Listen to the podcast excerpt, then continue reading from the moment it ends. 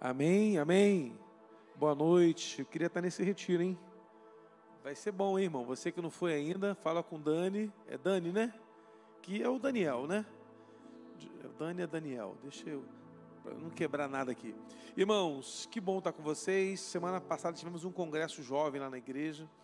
Foi muito legal. Foi o Lagoinha Worship cantar, Sara Oliveira. Foi muito legal. A banda local lá dos adolescentes e jovens da igreja. Muito bom. E no ano passado também teve, eu preguei, não, em junho teve um congresso chamado Incendiados. E eu preguei nesse congresso uma palavra em João capítulo 4. E eu ganhei um apelido de foguete depois dessa mensagem. Porque eu falei assim, eu quero decolar igual um foguete em nome de Jesus. Aí ganhei o apelido de foguete. Porque o líder me. Líder é fogo, né? O líder pegou e já botou o apelido em mim. E eu quero compartilhar com você essa mesma palavra de João capítulo 4. Posso ouvir amém? Mas essa mensagem, cadê a câmera? Qual câmera que eu estou? Estou aqui, né? Você, estou aqui. Deixa eu olhar de. É isso aqui. Então, irmãos, o que acontece? Essa mensagem é só para quem gosta muito da palavra de Deus. Não, não vou, vou pregar outro então. É só para quem gosta muito da palavra de Deus. É para quem assim quer viver uma nova fase na sua vida. Para quem quer fazer uma ruptura com aquilo que está vivendo hoje e a partir de hoje ainda dar um passo para um sobrenatural de coisas extraordinárias em nome de Jesus. Amém? Então posso pregar essa mesmo? Então fica aí, hein? Se você tem papel e caneta, anote. Se você não tem, você vê depois no YouTube, anote. Manda esse, essa, esse, essa live para todo mundo que você conhece. Quem está online aí, compartilha essa live aí para que a gente possa aí enganjar. Curta também, né? É importante, irmão, sua curtida para que a gente possa ter aí é, uma live é, mais bem recebida aí na, na, na rede. Eu vou pedir para você que está online aqui, deixa eu ver aqui, ó, o online aqui, ó. Você que está online aí, manda essa live para quem está à sua volta aí. Vamos aumentar o número de pessoas participando com a gente online. Eu sei que online lá alguém vai ser também abençoado em nome de Jesus. Amém? É, João capítulo 4, a partir do versículo 3. Todo mundo achou aí? Vai aparecer certamente na tela, João capítulo 4. Eu estou aqui vigiando vocês no online. Eu vou pregando e vou falando com vocês no online, hein?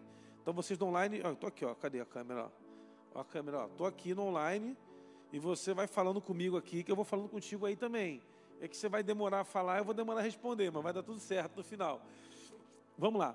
É, João capítulo 4, a partir do versículo 3, diz assim: E ele deixou a Judéia e partiu novamente para a Galiléia. E era-lhe necessário passar por Samaria. Então ele chegando a uma cidade de Samaria chamada Sicar, perto das terras que Jacó deu a seu filho José. Ora, o poço de Jacó estava ali. Jesus, pois, cansado de sua viagem, assentou-se e assim, assim junto ao poço, e era cerca da hora sexta, ou meio-dia. Então veio uma mulher de Samaria para tirar água, e disse-lhe Jesus: Dai-me de beber, pois seus discípulos tinham ido à cidade para comprar alimento.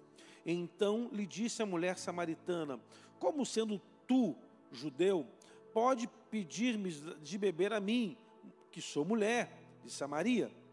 Porque os judeus não se relacionavam com os samaritanos. Jesus respondeu e disse: Se tu conheceres o dom de Deus, e quem é que te diz, dá-me de beber, tu me pedirias e, e eu te daria água viva. Disse-lhe, pois, a mulher: Senhor, não tem como tirar, o poço é fundo, onde tens água viva? És tu maior que o nosso pai Jacó, que nos deu o poço, o qual ele mesmo bebeu, e os seus filhos e também o seu gado? Jesus lhe disse: Qualquer que beber desta água tornará a ter sede novamente, mas aquele que beber da água que eu lhe der, nunca terá sede. Mas a água que eu lhe der, se fará nele uma fonte de água a jorrar para a vida eterna. Disse-lhe então a mulher: Senhor, dá-me dessa água para que eu não torne a ter sede e não venha aqui tirá-la. Disse-lhe Jesus: Vai e chama teu marido e venha cá. Respondeu-lhe a mulher, dizendo: Não tenho marido. Disse-lhe Jesus: Tu dissestes bem que não tem marido, porque tiveste cinco maridos e agora o que tens não é teu marido. Isso disseste de verdade. Disse-lhe, pois, a mulher: Senhor, eu vejo que és profeta. Os nossos pais adoraram nesse monte, e vós dizeis que é em Jerusalém o local que se deve adorar. Disse-lhe Jesus, mulher, crê, crê-me que a hora vem, e que nem, nem, nem neste monte, nem em Jerusalém adorareis ao Pai. Vós adorais o que não conheceis, nós adoramos o que conhecemos, porque a salvação vem dos judeus. Mas a hora vem, e agora é, em que os verdadeiros adoradores adorarão ao Pai em espírito e em verdade, porque o Pai procura tais que assim o adore. Deus é espírito, e importa que os seus adoradores o adorem em espírito e em verdade. Posso ouvir amém? A gente vai parar aqui no 24, depois a gente vai ler mais um pedacinho se der tempo. Irmãos, esse texto, ele é, para mim, um dos textos mais ricos da Bíblia em referência para nós estudarmos. Ele vai dando assim muitas dicas para quem gosta de estudar teologia, para quem gosta de ler a Bíblia ou estudar um texto. Ele vai dando muitas dicas para a gente. Vamos lá. Aqui vai dizer dicas geográficas. Por exemplo, Jesus ele sai de Jerusalém e ele, ele, ele deixa a Judéia, indo para a Galiléia e passa por Samaria. Só que o texto fala assim: era necessário passar Irmãos, não era necessário passar.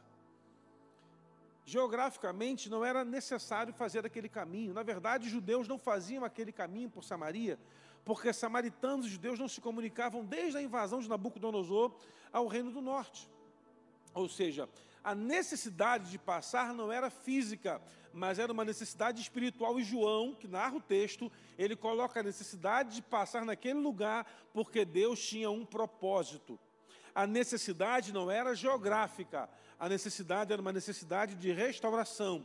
Há uma necessidade de Deus de restaurar alguém aqui nessa noite. Eu não sei quem é, mas alguém vai sair daqui restaurado depois desses louvores, depois dessa palavra e ao final desse culto. E você vai comer pastel hoje como você nunca comeu pastel na sua vida. Vai comer pastel cheio de Espírito Santo. Amém? Vamos entender isso? Haviam dois caminhos para sair da Judéia para a Galiléia. Haviam dois caminhos. O caminho por samaritanos, pelo caminho da terra dos samaritanos, e o caminho da Transjordânica, que era uma via preparada para que os judeus não transitassem pelo caminho dos samaritanos. Eles faziam uma volta ao Jordão, às margens do Jordão, chegavam em, na Galiléia ou da Judéia para a Galiléia e vice-versa, porque eram cidades onde eram regiões onde Samaria ficava com uma parte dela nesse meio do caminho. Lá no Rio eu colocaria exemplo de avenidas aqui, eu não sei nenhuma, irmão. Eu não faço ideia de qual avenida usar aqui, mas é isso aí, você entendeu? Para ir para lá, tem esse caminho, mas tem um outro caminho que é pior e mais longe, mas optavam por esse. Então Jesus sai, e o texto vai dizer: a hora que ele chega no poço, meio-dia ou hora nona, vai falar que ao chegar no poço tem uma mulher que é samaritana, e ela está pegando água naquele horário. E aí a gente vai perceber agora que leva uma mulher a sair de casa meio-dia para pegar água no poço, sol rachando, ela sobe um monte. O texto fala que era um monte que Jacó deu a seu filho José como herdade. Naquele monte foi o monte onde, José, onde Jacó alimentou-se, bebeu, bebeu água, deu água ao seu gado, deu água à sua família, e a partir dali, por Jacó ser um patriarca, ter sido o único patriarca que transitou naquela geografia, aquele monte era um monte consagrado para adoração. A mulher fala isso. Nossos pais adoraram aqui, no Monte Gerezim, mas vocês, judeus, falam que a adoração é em Jerusalém, no Monte Sião. Tem até um louvor antigo da Lagoinha que diz: Quero subir ao Monte de Santo de Sião e entoar um novo cântico ao meu Deus. Eu, é eu gosto da Lagoinha porque eu sou velho. Vocês são novos, eu sou velho. E essa música era, é linda porque fala assim: é, é, o que acontece? Davi, quando ele volta com a arca da casa de Obed-Edom, ele no meio do caminho tem uma treta. A arca, a carroça esbarra numa pedra, a arca vai cair. Usa, que é um soldado real, com medo da arca cair, ele coloca a mão na arca. Vocês lembram dessa história? Vocês não lembram da, do episódio, lembram da história, né? Porque não é possível que tenha alguém aqui com a cidade toda. Vocês não lembram do evento, lembram da história. Ok, amém? Só para ficar ligado. Porque minha irmã fala assim: Eu vi, pastor. Não, não viu. Você não viu. Só você viu na novela da Record. E ela segurou a arca, morreu. Davi coloca na casa do Obed-Edom, Obed-Edom é abençoado, três meses, bênção, bênção, bênção, bênção. A vida do cara vai, vai florescendo e o rei fica sabendo. O Davi abre o Facebook, está a mulher do Obed-Edom de cabelo pranchado, cílio postiço, anel de ouro, toda chique na praia, água de coco. O que está acontecendo? É, Deus abençoa o Obed. Mas por que a arca está na casa dele? Tudo está dando certo pro cara. A arca chegou na casa do Obed-Edom, os filhos do Obed-Edom estão mais bonitos, estão mais sarados, estão na academia, está todo mundo chique. Trocou até de carro, anda está importado. Deus está abençoando muito. Davi fala: traz a arca. A arca é a bênção. E Davi não tem onde colocar a arca. Então ele coloca em Sião, no alto do monte. E no alto do monte Sião, aquela arca fica por alguns anos. Porque Davi prepara uma tenda especial para aquela arca. E todos os dias um adorador subia naquela arca, chamado de levita. E Davi, durante 24 anos, quantos anos? 24 anos, faz um culto a Deus em Sião. Então, todos os dias, os judeus que estavam na região de Jerusalém, quando passavam por aquele lugar, olhavam para o alto daquele monte, o sol batia naquela arca, reluzia um brilho tremendo daquele ouro, subiam até Sião e prestavam uma adoração a Deus. Era algo diário, todos os dias, até o dia em que Davi peca contra a mulher de Urias. A arca tirada dali, os levitas não adoram mais naquele lugar, e acabou aquele projeto de adoração que Davi estabeleceu ali. Os samaritanos também queriam adorar, não tinham lugar para fazer. Então eles iam ao Gerezim, subiam esse monte também diariamente. No início do dia subiam ao monte, prestavam louvores a Deus, pedindo a Deus por misericórdia, porque eles foram banidos da história dos judeus nós não temos mais a bênção, mas buscamos por uma misericórdia divina, onde Deus um dia vai olhar para nós, samaritanos, que também somos filhos da promessa, e que o Senhor possa nos restaurar de uma forma extraordinária. Então essa mulher está dizendo isso. Vocês ficam lá em Sião, mas nós aqui. E essa senhora, ela olha para Jesus e percebe assim: você é maior do que o Jacó que nos deu essa terra? onde nós subimos para adorar aqui, aquele local era uma terra santa para aquela senhora, para aquela mulher, era uma terra santa, era um local especial, onde dificilmente ela, ela iria procurar um outro lugar para fazer um culto. Mas há alguns fatores interessantes. Os discípulos de Jesus não estão ali. O versículo coloca entre parênteses, porque diz que eles saíram para comprar comida. E Jesus fica sozinho com ela. Perceba isso. Agora, faz uma conta comigo, irmão. Jesus está com fome, senta na beira do poço, e ele manda 12 homens comprar comida. Agora, irmão, precisa de. Agora vamos lá. Por que, que tem que ter 12 pessoas para comprar um lanche? Não pode pedir no iFood, irmão? Você manda uma mensagem aí. Ah, mas não tinha naquela época. Pô, manda o Mar Novo. Manda João, que era o Mar Novo. Né? João, vai lá comprar comida para gente. Há dois fatores que fazem a gente entender Jesus mandar aqueles doze irem juntos. Pelo risco de vida que poderiam correr, de serem mortos por um samaritano, então doze homens é mais forte. É uma ideia, e é um conceito teológico de que é interessante, Jesus fica ali. Aí eu penso o seguinte: Jesus vai ficar sozinho no poço, é perigoso também para ele. Porque se ele fica sozinho, pode vir um samaritano e querer fazer matá-lo. Então manda seis para comprar pão e seis ficam. Poderia ser mais simples. E há uma segunda corrente que é a que eu criei. Não é famosa, mas foi eu que inventei essa, pensando nessa mensagem. Jesus mandou os doze para ficar sozinho com aquela mulher. Porque de vez em quando, irmãos, a religiosidade vai nos atrapalhar de abençoar quem tem que ser abençoado. De vez em quando, os nossos preceitos e conceitos vai nos atrapalhar de ver alguém ser abençoado.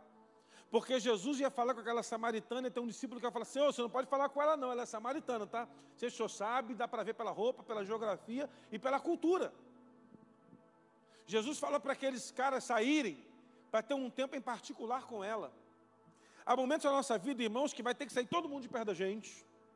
E vamos ter que ficar sozinhos, nós e Deus, mais ninguém.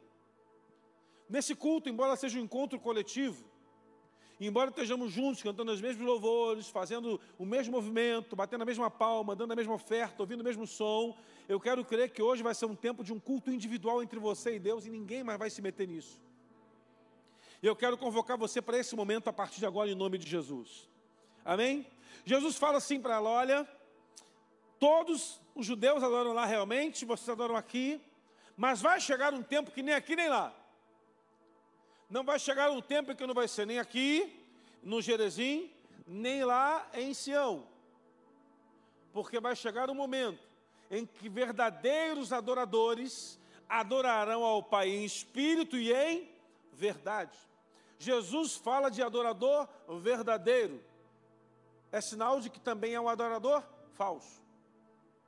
Jesus fala que adoradores verdadeiros e diz que o Pai procura a tais, ou seja, os verdadeiros, que assim o adore. Ou seja, existem adoradores que são verdadeiros e adoradores que são falsos. E Deus está procurando adoradores verdadeiros. E daí começa o foguete a decolar. Ele está procurando adoradores que são verdadeiros. Agora, irmãos, eu não sei você, mas ao longo da minha vida eu já devo ter recebido alguma nota de dinheiro falsa.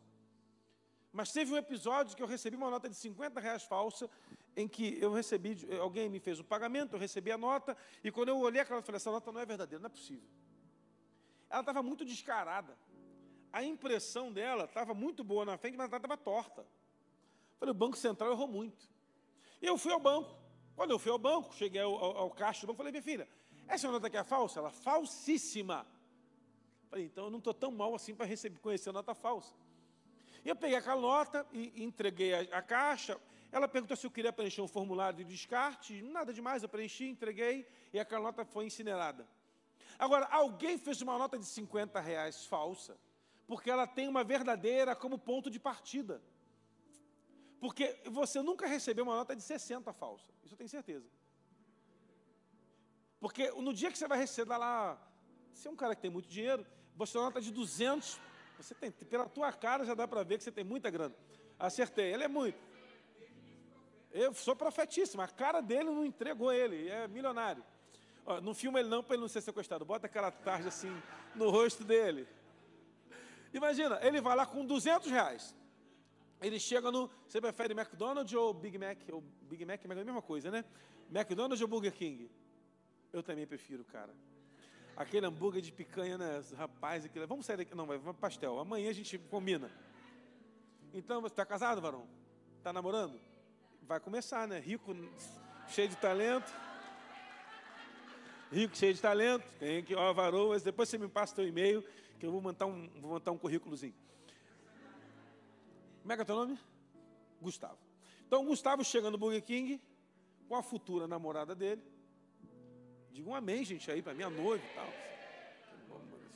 Chiquerésima, linda, poderosa, tal. Chega os dois lá com a nota de 200, paga, e o troco deu 70 reais. Aí a moça do caixa deu uma nota de 70 reais para ele de troco. Ele vai dizer o que para ela? Não, essa nota não, minha filha, essa nota não existe. Não, mas aquela saiu ontem. Mas mesmo assim eu vou preferir, a nota de 50 e uma de 20. Porque a probabilidade de serem verdadeiras é muito maior do que a de 70, que ele sabe que é falsa. Então, só se falsifica aquilo que se conhece. Só se falsifica aquilo que já existe. Então, para que haja um adorador falso, ele está falsificando o adorador verdadeiro. Tem pessoas que um dia foram adoradores verdadeiros, mas hoje são adoradores falsos. Tem pessoas que nunca foram adoradores verdadeiros, mas copiam dos adoradores verdadeiros uma falsidade de adoração. Olha que engraçado isso, irmãos. Jesus fala para ela que há verdadeiros, então entenda uma coisa: adoradores precisam ser autênticos e verdadeiros. Olha que interessante, irmãos. A Bíblia nos ensina que pastores Deus chama, missionários Deus envia, profetas Deus levanta, adoradores Deus procura. É como se no culto o Senhor ficasse procurando quem está nesse ambiente de verdade o adorando. E é possível que num culto coletivo com 10, com 20, com 100, com mil, com 10 mil pessoas, o Senhor no seu alto e sublime trono ainda continua procurando quem são adoradores verdadeiros no meio da congregação. Porque eu não acredito que Deus vai procurar adoradores verdadeiros fora de um lugar como esse onde decidimos vir para cá, vestimos uma roupa, colocamos um perfume, separamos um tempo, separamos uma oferta, pegamos nossa Bíblia, entramos nesse lugar, mas quando chegamos aqui, no ambiente onde Deus vai ser adorado, nós não conseguimos ser verdadeiros. De vez em quando, irmãos, na adoração, quando estamos cantando lindos louvores, declarando coisas extraordinárias ao Senhor, o nosso coração está tão pesado, tão difícil. É tão complicado para nós declarar que a alegria do Senhor é a nossa força quando estamos tristes. É tão difícil declarar que nós queremos Jesus quando estamos passando por uma adversidade tão grande. Mas eu quero dizer para você uma coisa, Ministério Holy. Holy, é isso, né? Holy, não sabia nem escrever Holy, a varou ali que me explicou como é que era. Senão eu ia dar oferta. Não é fácil não, hein? Tem que deixar escrito lá para. Ah lá, tá lá. Eu botei. É, obrigado, o povo da. Eu botei com um L, com dois L's, mas era um só. Você também me deixou na furada, hein? Você falou que eram dois L's, hein? Acho também, eu também, eu fui contigo. Que a gente, olha só, que você, você me colocou. Mas imagina, vou dizer para você uma coisa, Ministério Holy. Deus aguenta ouvir as suas dores. Ele está preparado psicologicamente para ouvir a sua dor. Ele está preparado estruturalmente para ouvir a sua reclamação. Davi, no Salmo 22, quando escreve, ele vai dizer assim: Deus meu, Deus meu, por que me desamparaste? Eu não conheço Davi pessoalmente, mas lendo os Salmos de Davi, lendo a história de Davi, eu percebo que Davi era um homem com um ímpeto muito forte. Um cara que tomava decisão e fazia. Eu imagino Davi gritando em algum lugar: Deus meu, Deus meu, por que me desamparaste? E ele gritando de um lado a outro, de um lado a outro, mas os versículos seguintes, Davi já começa a declarar: Olha, mas eu sei que o Senhor é poderoso, que o Senhor é bom, que o Senhor vai me visitar, que o Senhor é majestoso. O homem na Bíblia, que é um reflexo de um verdadeiro adorador como Davi, nos ensina que nesse momento em que estamos aqui, é que devemos rasgar o nosso coração, independente do que está acontecendo aqui no altar. Irmãos, às vezes alguém está aqui conduzindo a adoração e você não conhece a música, você talvez nem gosta daquela música, talvez você nem saiba aquela música, mas uma coisa é verdade: dos seus lábios sairá uma adoração maravilhosa que vai conectar com o céu, que não importa se você sabe cantar bem ou mal, se você conhece ou não aquele louvor, mas se você decide, eu quero estar aqui exclusivamente para Deus, tudo vai ser diferente, Ele vai te encontrar.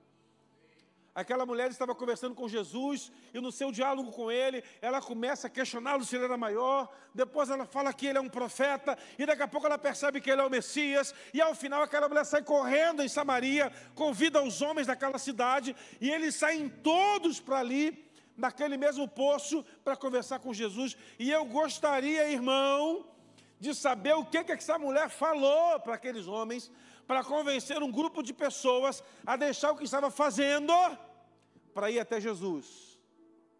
Vamos lá para o texto? Vamos lá? Deixa eu abrir aqui de novo. Está no 24, né? Olha só, irmãos, o que acontece.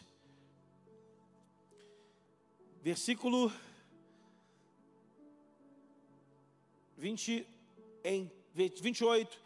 Então a mulher deixou o seu cântaro e foi no caminho da cidade e disse aos homens: Vinde e vede um homem que me disse todas as coisas que eu tenho feito. Não é esse o Cristo? Então eles saíram da cidade e foram ter com ele. Aqui diz o que a mulher falou, mas João não foi com ela. Irmãos, entenda, João não foi com essa mulher, ela foi sozinha. Imagina o entusiasmo que essa mulher está falando sobre quem é Jesus. Imagina os olhos brilhando, falando: Olha, eu conheci ele, ele é sensacional, ele é extraordinário, ele não é o Cristo, deve ser, não é possível, vamos lá, corre lá, eh, temos que sair todos. E os homens começam a largar do que estão fazendo e vão até aquela mulher, vão com ela até Jesus. Jesus poderia ter ido até a cidade, mas não foi, ele ficou parado, esperando eles chegarem. E uma coisa me marca nessas mulheres. Versículo 28 diz que ela deixou o seu cântaro. Olha comigo aí, ó. Versículo 28. A mulher então deixou o seu cântaro. Ela saiu de casa carregando um balde para pegar água e ela deixou o cântaro de lá, esqueceu suas atividades, deixou o seu propósito inicial para falar de Jesus na cidade. Sabe o que é isso? Alguém apaixonado por Jesus. Ela deixou o mais importante. Ela se programou para chegar lá ao meio-dia, sabe por quê? Porque ela era uma mulher rejeitada. Quinto relacionamento. Estava agora num homem que não era nem seu marido. Essa mulher foi invadida por homens, humilhada na cidade. Samaritanas não tinham valor para os homens samaritanos, então os homens se deitavam com as mulheres e as abandonavam com os filhos não havia lei para os samaritanos, a lei dos judeus não servia mais para eles. Eles abandonaram a regra. Aquela mulher, ela foi em todos os homens chegavam até aquela mulher tinha interesse nela. Mas ela encontra alguém que fala da sua vida, que revela a sua vida, que restaura o seu interior, e agora ela volta lá na cidade Só que agora ela volta restaurada. Ela deixa o que ela tinha de mais importante, a sua missão, pegar água meio-dia. Quando ninguém estaria no poço, estava só ela e Jesus, não havia ninguém ali. Uma experiência com Deus é maravilhosa quando ela é sozinha. Jesus nos ensina a orar no nosso quarto de porta fechada. Quando você for orar, entra no quarto, fecha a porta e ora o Pai em oculto. É verdade que um culto com esse ambiente é muito maravilhoso. Mas o que você faz no seu secreto revela aquilo que você ministra aqui ou aí nessas cadeiras. Porque a adoração linda e maravilhosa é aquela que é uma extensão no altar daquilo que você vive na sua vida no dia a dia. Uma adoração verdadeira é um complemento daquilo que você viveu ontem na sua casa, essa semana inteira, e você transmite aqui no altar. Agora, é uma coisa: como adoradores falsos, é possível que alguém chegue aqui no altar e transmita aquilo que não é verdade na sua vida, porque ele copiou de alguém, porque é fácil falsificar perante os homens, mas é impossível enganar o Senhor. Ele conhece o nosso coração. E ele tanto conhece o coração que ele conta a vida daquela mulher em detalhes. Você está com um casamento, esse relacionamento não é seu marido, você já teve cinco, está tudo arrebentado. E ela percebe, é, tu é profeta mesmo. E aí Jesus fala para ela, mas vai vir um tempo, que nem lá nem aqui, mas Deus vai procurar adoradores. Eu fico imaginando, irmãos, o Senhor agora, nessa, nesse momento, 20 horas e 32 minutos, lá do seu trono, procurando aqui nesse ambiente quem é um adorador, um adorador verdadeiro. Quem deixou de lado, porque aqui alguém que entrou aqui e está com a conta em dia, está com tudo pago, está tudo certo, está tudo em paz, notas maravilhosas, já passou de ano. Mas alguém aqui que está com o coração quebrado, chegou devendo, apertado financeiramente, quase reprovado na faculdade, na universidade, na escola, não sabe o que vai ser no ano que vem, o casamento está por um fio, o casamento dos pais está quase acabando, a pessoa não sabe mais o que fazer e entra num lugar como esse, e a única coisa que ela espera é encontrar o Senhor. Isaías fez isso. Ele vai no templo para fazer talvez uma faxina, e quando ele abre a porta, o Senhor está ali, assentado no alto sublime trono. E a Bíblia diz que os anjos, serafins, voavam de um lado a outro, declarando que santo, santo, santo é o Senhor dos exércitos. E aí, temos ali o Isaías vendo aquela cena, coisa que ele nunca mais viu. Ele se ajoelha e fala: Vou morrer, porque eu sou homem de lábios impuros. Não é porque ele xinga palavrão, Talvez fosse só também. Mas é porque os lábios dele deixaram de proclamar que o Senhor era poderoso.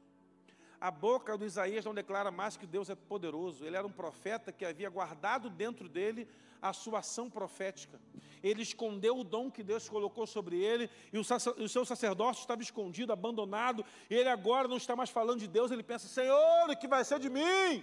E a Bíblia diz que enquanto Isaías está declarando o seu pecado, há um serafim voando do altar pegando com um garfo comprido, uma tenaz, uma brasa viva, procurando Isaías e colocando na boca dele, e o serafim declara: sua iniquidade foi tirada, seu pecado foi arrancado. E a partir dali, o Isaías não ouve mais os serafins declarando que Deus é santo, mas ele ouve o Senhor dizendo: A quem enviarei? Os nossos pecados, irmãos, nos fazem separação, as nossas iniquidades nos separam de nós e Deus. E aí, muitas vezes, nós estamos declarando algo para Deus, estamos ouvindo o que está acontecendo, mas não conseguimos ouvir o Senhor. Sabe o que Isaías fez? Confessou o pecado diante do Senhor. E o Senhor tocou onde ele falou, na boca. Se Isaías falar, Senhor, eu estou com a mente impura, o serafim ia colocar a base na cabeça dele. Senhor, eu estou ouvindo bobagem, ia colocar nos seus ouvidos. Mas ele falou, eu estou falando bobagem, tocou na sua boca. E a Bíblia diz que naquele momento o seu pecado foi tirado, sua iniquidade foi arrancada, e dali por diante, Isaías não está ouvindo mais a adoração dos serafins, mas está ouvindo o próprio Deus. Sabe o que nos faz decolar, irmãos? É confessar o nosso pecado verdadeiramente, para o Senhor e dizer: Deus, eu sou esse pecador que na hora que ninguém está vendo, eu, eu não presto, eu estou errado, eu quero que o Senhor trave e restaure a minha vida. E quando você faz isso, a adoração que é feita nesse ambiente vai se juntar com a voz de Deus falando ao seu coração, e tudo vai ser diferente.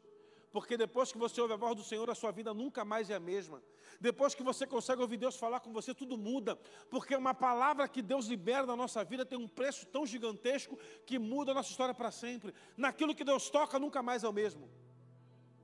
Moisés sobe um monte e recebe duas pedras que nelas continham as dez leis para colocar sobre a vida de Israel os mandamentos. Naquele monte, irmãos, tinham milhares de pedras. Mas depois que Deus colocou o dedo dele, escreveu naquelas pedras os mandamentos, aquelas pedras passaram a ter um valor que nenhuma outra pedra naquele monte teve. Moisés desce carregando com ele não apenas duas pedras, e as pessoas olham e falam: que pedras são aquelas? E quando Moisés expõe, elas têm ali, com a grafia do céu, as leis do Senhor para aquele povo. Em quem Deus coloca a mão, a vida dela nunca mais é a mesma. Deus vai colocar a mão em alguns aqui nessa noite, a sua vida não vai ser mais a mesma. Deus vai mudar os seus projetos, você vai deixar o seu canto, ele vai começar um novo tempo e vai se levantar alguns profetas aqui nessa geração, em nome de Jesus. Jovens que na universidade vão ser ganhadores de alma, vão criar células universitárias, vão orar por pessoas enfermas em sala de aula, vão restaurar pessoas a partir da fé, serão usados por Deus como nunca antes e vão chegar aqui no próximo sábado já com frutos dessa semana, porque Deus vai tocar em você como nunca antes, em nome de Jesus mas você tem que deixar alguma coisa. E não é uma oferta. Porque seria muito fácil você vir aqui, preencher um cheque de um milhão, colocar a oferta e ir embora. Aquela mulher deixou somente o seu cântaro. Toda a sua missão foi abortada ali. Ela pega o cântaro, coloca no canto e sai correndo. E João percebe isso, porque João escreve. E ela deixou o seu cântaro. Ela deveria ver Jesus chegar com aqueles homens, segurou bem o cântaro e falou: Ninguém vai mexer no que é meu. Ela mergulhou aquele cântaro no fundo do poço, pegou a sua água, já estava se preparando para ir para casa. Jesus começa a travar um diálogo com ela. E ela olha para um lado e para o outro, percebe: estou sozinha com esse cara, esse cara pode ser um estrupador, eu não sei quem ele é. E ele só pede para me dar água. E ela questiona: como sendo você judeu vai me pedir água, sendo eu samaritano? Nunca aconteceu isso aqui, o senhor está louco? E Jesus começa a falar com ela: se você soubesse quem sou eu, quem eu sou. O eu sou na Bíblia começa no Gênesis e vai terminar no Apocalipse. O eu sou foi o nome que Deus usou para se pronunciar com Moisés, dizendo: Olha, quando você estiver com os mais velhos, diga para eles que o eu sou te enviou. E Moisés chegou e falou: Olha, Deus falou comigo. Qual Deus? Ah, o Deus dos hebreus. Mas qual? Tem tantos deuses no Egito, ninguém sabe quem é. E aí Moisés fala assim: olha, cadê os velhos, os mais idosos? Olha, o eu sou me enviou. Jesus está no meio dos discípulos, no meio dos fariseus, ele começa a falar: Eu sou a porta, eu sou a videira verdadeira, eu sou o caminho, eu sou a verdade, eu sou a vida. Aqueles homens ouviam aquilo e pensavam: como pode esse judeuzinho se colocar como Deus? Porque nenhum outro homem se colocava como eu sou. Mas Jesus falou para ela: se você soubesse quem eu sou, você me pediria água, e essa água vai jorrar em você para sempre, e você nunca mais tem sede. E essa mulher, irmãos, ela é inteligente, ela fala: Senhor, faz o seguinte, me dá dessa água para não voltar aqui a buscar água. Ele: Não, não é isso, minha filha. Você vai voltar para buscar água amanhã, mas vai gerar em você uma água viva para a vida eterna essa mesma água que move em nós, de estarmos aqui, de estarmos orando, de ver alguém passando uma necessidade e ir até Ele, de orar por alguém que precisa, de declarar uma palavra profética quem precisa de uma restauração. É essa água que tem que jorrar em mim e você todo dia. É essa água de Deus que vai começar a jorrar em nós em nome de Jesus, porque Jesus foi proposital e intencional com ela ele declara uma palavra para um novo propósito, vai jorrar uma água para sempre. E ele alcança a sua intenção. Essa mulher vai em Samaria e traz com ela uma multidão. E em Samaria, nunca mais é a mesma. Jesus passa com ele alguns momentos, alguns dias, restaura aquela cidade e vai embora. Anos depois, anos depois da perseguição da igreja, Filipe, o diácono, chega lá e encontra uma cidade tomada por Deus, mas sem avivamento. E Filipe começa a pregar a Cristo naquele lugar, e pregar, e pregar, e todos vão sendo restaurados, milagres acontecem, pessoas são curadas, enfermos são restaurados, demônios são expulsos, e os apóstolos saem de Jerusalém e vão todos para Samaria, sabe por quê? Porque o avivamento chegou naquele lugar. Eu fico pensando, irmãos, quem foi a pessoa que mais contato teve com Jesus? Aquela mulher. Quem mais ouviu Jesus? Aquela mulher. Aquela mulher foi comissionada por Jesus sem que Jesus desse uma palavra a ela, mas ela começa a proclamar o poder do Evangelho ali, naquele lugar, por quê? Porque eu estive com ele, olhei nos olhos dele, ouvi a voz dele, conversei face a face com ele. Ele falou do meu particular, porque Jesus tem esse poder de tratar no nosso interior, de reacender a chama que um dia se apagou. E a intenção do Espírito Santo hoje aqui é reacender o fogo que está apagado no nosso coração. A você que entrou aqui hoje com a intenção de talvez não voltar mais, ou porque alguém te trouxe, você falou, ah, vou lá, porque, né, vou lá, vai ter pastel, eu vou lá porque tem um tempão que eu não vou, mas você vai sair daqui hoje mais incendiado do que nunca antes. O fogo do Senhor já começou a ser aceso quando começamos a cantar. Mas o fogo do Senhor vai se alastrar nesse lugar. Quando começarmos a ser adoradores de verdade e declararmos para o Senhor: Senhor, não estou preocupado com quem está à minha volta, não estou preocupado com o que vão pensar de mim, eu quero é o Senhor. Eu, eu, eu gosto de ir a lugares onde Deus está falando e está agindo, irmãos. Eu já fui a alguns lugares, eu fui num congresso, fui pregar numa igreja uma vez, era uma conferência de avivamento, foi um negócio tão legal. E o culto marcado para sete e meia. 19h30. Cheguei lá, parei o carro, entrei e tal. 9 e meia, 21 e 30, estavam cantando ainda. Mas tinha uma atmosfera de Deus que eu nunca tinha vivido naquele lugar. Ou poucas vezes tinha vivido. Era uma coisa simples. Tinha um tecladista, um violão, um baterista, um contrabaixista, dois rapazes e uma moça cantando. E Deus visitou aquele lugar de uma forma extraordinária. E no meio daquele culto assim poderoso, poderoso, extraordinário, algo que eu nunca tinha vivido, eu não tinha nem pregado ainda. Eu estava louco para nem pregar, eu queria ficar ali ajoelhado adorando. Trouxeram uma mulher enferma, da, vizinha da igreja. Que maluquice, irmão. A vizinha do lado foi tocada por Deus e pegou a, a mãe dela, que estava com uma enfermidade nos ossos, e trouxe aquela senhora para dentro da igreja de, de camisola. Aquela roupa, camisola é uma roupa que vocês não sabem o que é, mas é uma roupa que o povo mais idoso usa, do passado.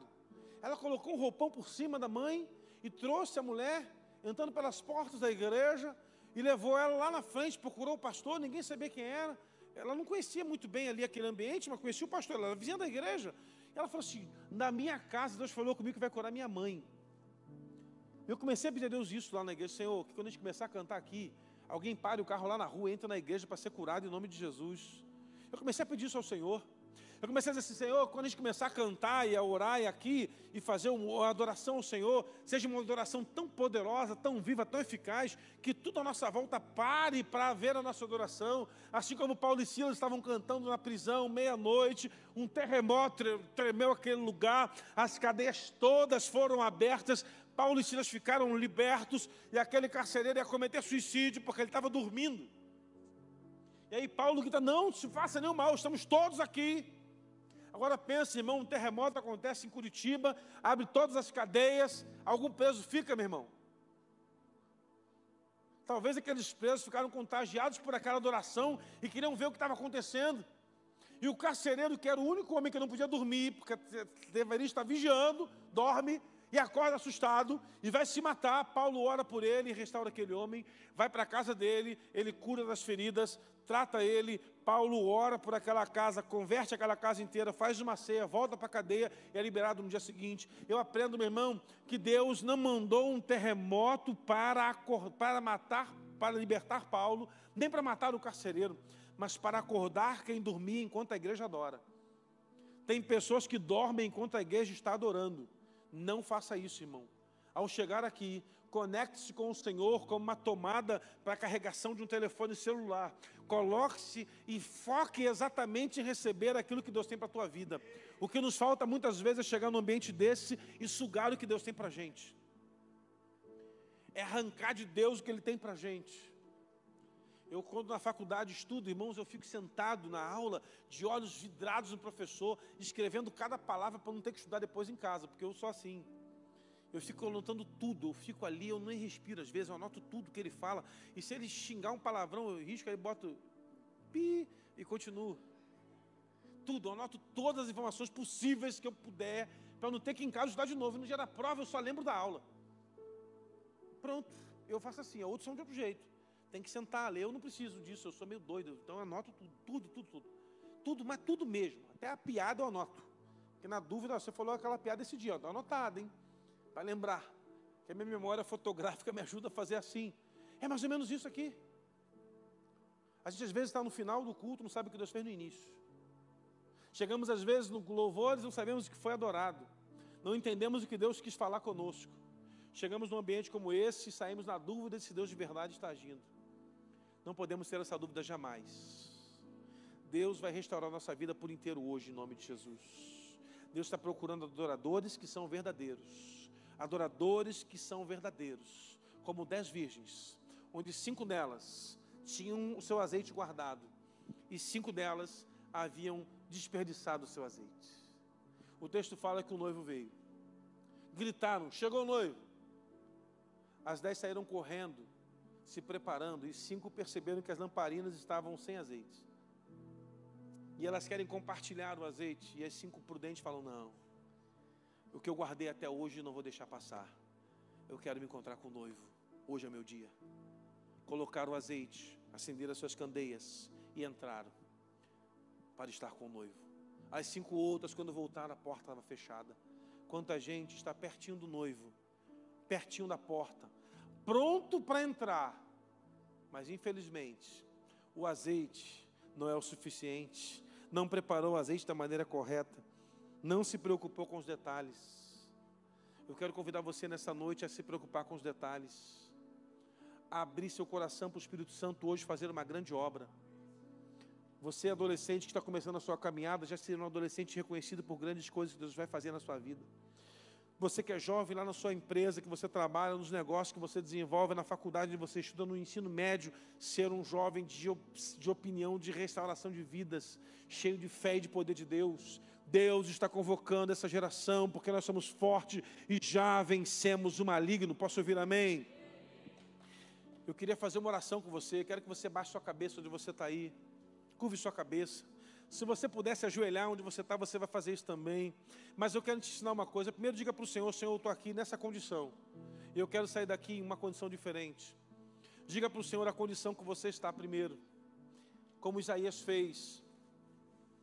Aquela mulher, ela está prisioneira a um cântaro, está prisioneira a uma tradição, mas ela toma uma decisão naquele momento de começar tudo de novo, e ela vai até onde Jesus a declara que ela deve ir.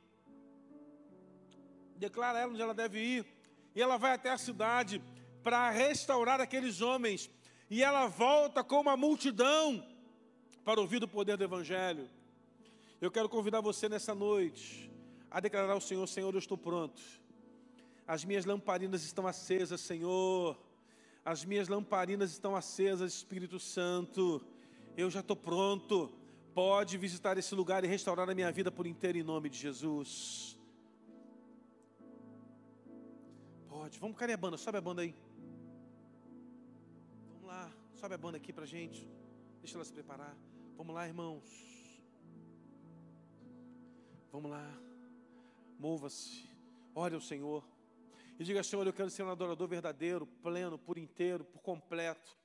Eu quero sair daqui hoje transformado pela tua palavra para um novo tempo na minha vida. Eu quero decolar como nunca antes da minha trajetória. Eu quero fazer a tua obra, Senhor, como nunca fiz. Eu quero servir ao Senhor como nunca servi. Eu quero fazer aquilo que eu nunca fiz, Senhor, porque eu vou receber do Senhor aquilo que eu nunca recebi. Eu vou deixar hoje que não importa o que parecia ser minha prioridade e vou daqui para frente servir ao Senhor com alegria como nunca antes, em nome de Jesus. Em nome de Jesus. Em nome de Jesus. Se você já orou, Senhor, já disse quem você busca ser, o que você espera de ti daqui para frente, mas colocando de pé no seu lugar e de olhos fechados, erga suas mãos bem alto ao Senhor e diga: Eu, Senhor, eis-me aqui. Assim como disse Isaías: Envia-me a mim, Senhor. Envia-me a mim, Espírito Santo. Estou pronto para ser usado pelo Senhor. Ah, Senhor, só estou esperando.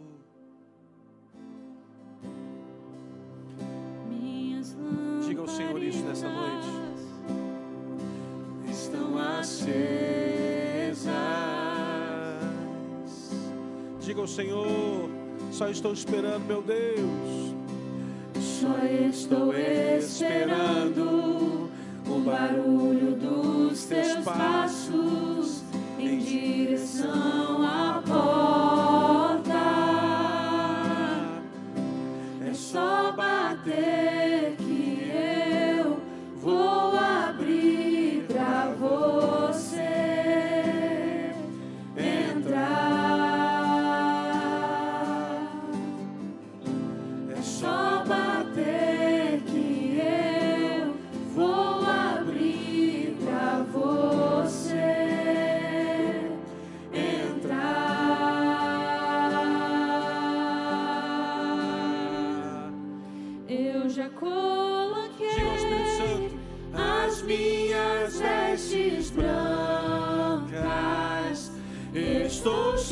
Jesus.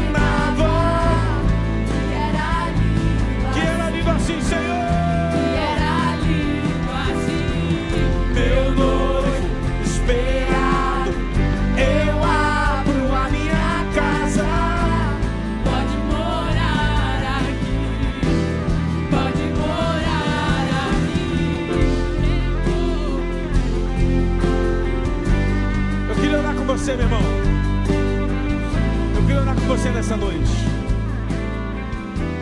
Nós confessamos a Deus quem somos.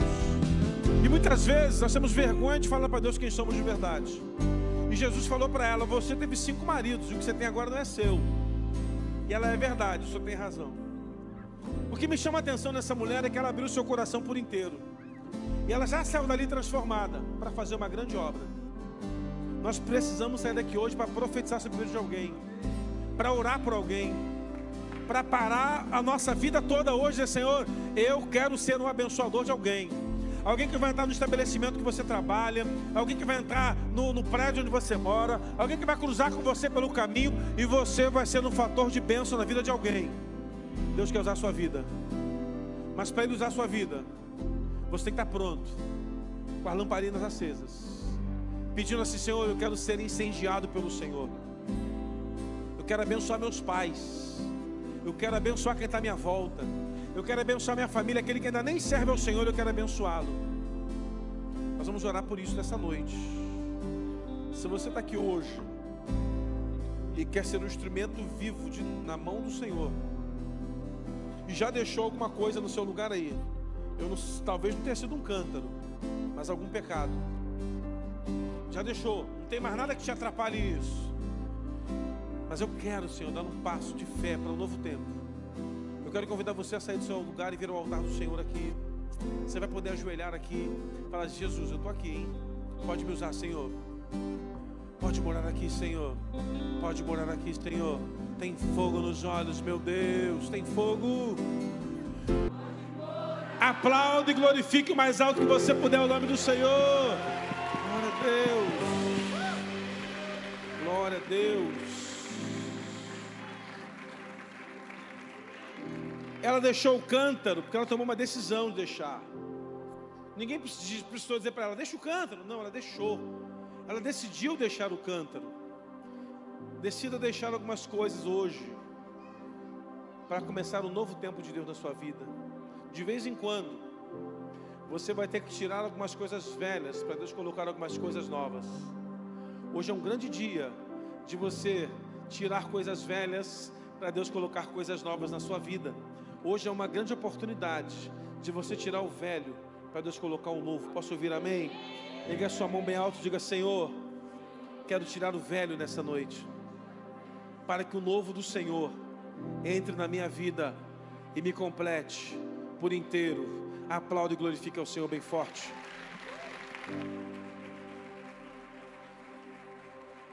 Vamos encerrar daqui mesmo. Só tenho um aviso para renovar aqui. Tem três ingressos para o Point aqui, atualização, tá bom? E quem é, só reservou o ingresso, seis, me passaram três, mas é seis, Deus já dobrou. Tem seis ingressos, então se você não reservou, quer ficar, procure lá no stand agora ao final para você comprar o ingresso para você. Quem reservou e ainda não acertou, pode chegar lá no stand para você já fazer o acerto. E lá embaixo vai ser entregue um número que é a ordem de chamada para receber o seu pastel. E quem quiser ir no retiro, amanhã é a data limite para a sua inscrição, pois fecharemos amanhã. Deus abençoe até daqui a pouco ali embaixo. Vão na graça, na paz de Jesus. Pode acender. Você que já está com seu